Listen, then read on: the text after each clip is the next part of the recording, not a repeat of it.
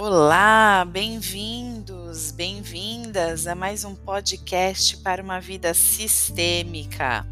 Para você que está chegando agora, esse é um programa de podcast meu, Aline Melo Brentegani, criadora do Instagram Vida Sistêmica, onde eu conto para vocês como levar uma vida mais sistêmica, mais integrada, mais feliz, como aplicar as constelações familiares nas diversas áreas da nossa vida. Bom, hoje eu queria conversar com vocês sobre o nosso crescimento interno. Como a gente pode crescer por dentro e para dentro.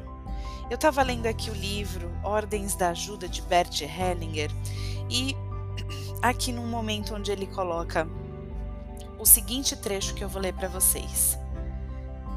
Para mim, ficou claro como o crescimento interno se realiza.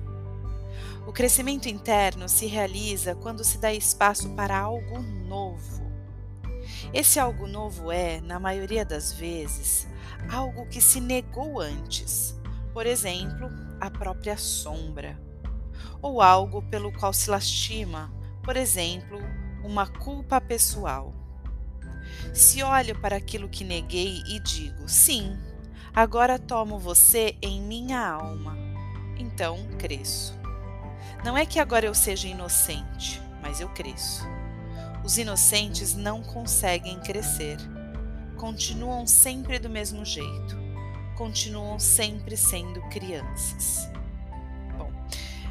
Eu depois vou ler uma outra parte, mas essa parte ela realmente me pegou no sentido que para que a gente possa crescer internamente, é preciso criar espaço dentro de nós, dentro do nosso julgamento, dentro das nossas crenças, dentro dos valores, dentro do controle que o nosso sistema familiar exerce sobre nós, para que algo novo se estabeleça, para que uma peça nova de um quebra-cabeça que a gente chama de vida se encaixe Aliás, é isso que acontece nas sessões de constelação. Se você já passou por uma delas, você sabe.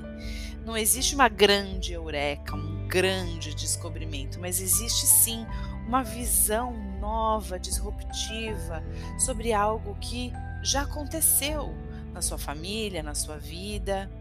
E você pode, a partir daquela nova uh, visão, ter uma nova também perspectiva, perspe opa, percepção da sua vida. E obviamente que dar espaço para algo novo, um novo sentimento, uh, um novo pensamento, um novo comportamento é sim muito difícil. Mas é nesse momento onde a minha alma cresce, onde eu me coloco à prova, onde eu digo: não, desse jeito não tá bom, desse jeito eu não quero que continue. E eu pago o preço pra, por esse crescimento.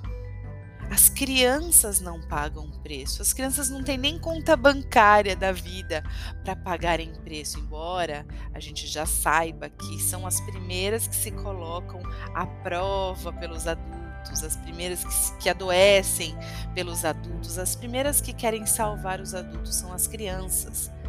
Mas nós, como adultos, precisamos sair dessa inocência de criança, de que vamos passar uma vida inteira sem tristeza, sem trabalho árduo interno, sem descobertas e sem uh, que isso gere algo, algo novo na gente. Eu vou continuar lendo aqui um pedaço muito interessante onde o Bert fala assim. Algumas pessoas rejeitam algo de seus pais. Elas dizem: Isso não é tão bom. Com isso, se colocam numa posição superior em relação aos seus pais, como juízes que julgam sobre o bom e o mal, o certo ou o errado. Contudo, se a criança diz: Eu me sinto feliz por ter vocês, ela cresce as crianças mais desventuradas são aquelas que têm pais perfeitos. Na verdade, elas não conseguem crescer. Isso é um consolo para os pais imperfeitos. É ou não é, gente, uma ilusão achar que a gente vai ter uma infância perfeita, uma vida perfeita, ou que como, como pais vamos proporcionar uma vida perfeita para os nossos filhos. É impossível.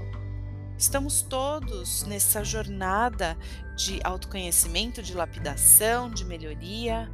A gente tem condições de ser um pouquinho melhor do que a geração anterior. Assim como a geração que vem depois de nós tem um pouquinho mais de condições de serem melhores do que nós. E assim a vida, a gente vai para o mais, a gente vai fazendo além. E quando ele coloca aqui que, na verdade, as crianças mais desventuradas são aquelas que têm pais perfeitos, é dizer o que eu aprendo se eu, tivesse, se eu tiver pais perfeitos. Como ir para a vida com pais perfeitos? Quando eu tenho pais reais, quando eu sou uma mãe real, eu dou condição para que os meus filhos possam ir para a vida.